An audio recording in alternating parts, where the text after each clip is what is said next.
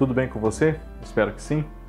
Eu sou Fábio Costa e esse é o Por Onde Anda, aqui do canal do Observatório da TV, o programa no qual nós trazemos informações sobre aquele artista que nós reencontramos num lançamento do Globoplay, como é o caso, numa reprise, ou por algum aniversário de algum programa, de algum humorístico, enfim, não temos mais notícia, não temos visto esse artista em produções inéditas e aí nos perguntamos: por onde anda essa figura? Nesta semana, nós vamos falar de uma atriz que marcou na novela que o Globo Play nos traz agora, Pai Herói, de Janete Claire. E muita gente até pensa que já é falecida, justamente por estar sumida há algum tempo. Maria Fernanda.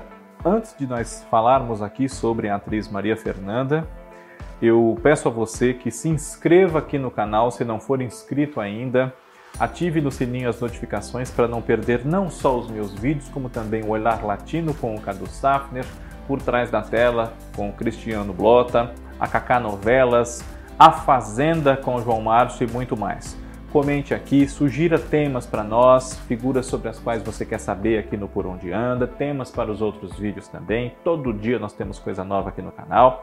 Claro, a, é, acesse também o observatoriodatv.uol.com.br e compartilhe com outras pessoas que você acredita que possam gostar do nosso conteúdo feito com muito carinho para todos vocês que gostam de TV. Pai Herói, de Janete Claire, foi exibida em 1979 e traz no seu elenco no papel de Dona Gilda, a mãe do mocinho da história, o André Cajarana, que é o Tony Ramos, a atriz Maria Fernanda.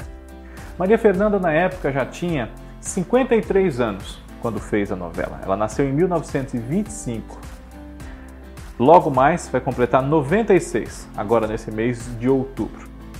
Quase 100 anos de idade, né? Da mesma geração de Lima Duarte, de Laura Cardoso, de Fernanda Montenegro, Natália Timber, enfim.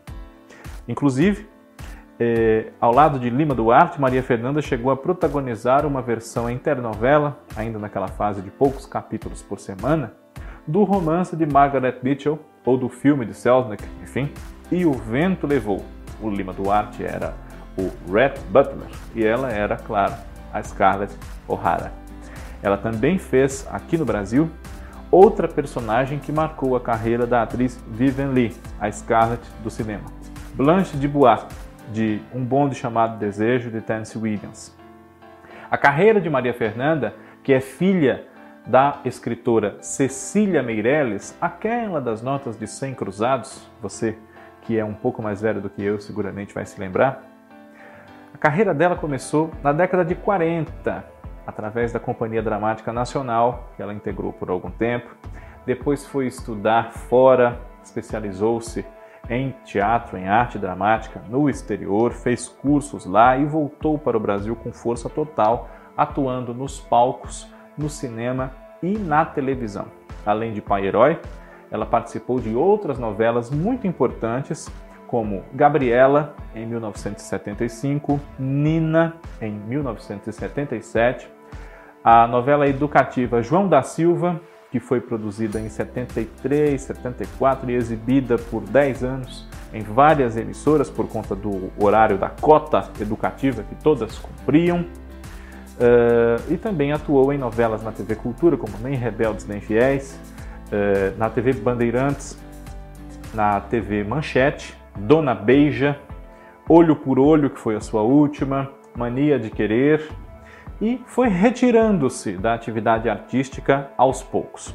Novela, ela não faz desde 1988, Olho por Olho, como eu disse, foi a última. Em teatro, ela esteve até 2005, mas já espaçando as suas aparições, e alguma coisa de cinema também até o fim dos anos 90, começo de 2000. Maria Fernanda vive reclusa.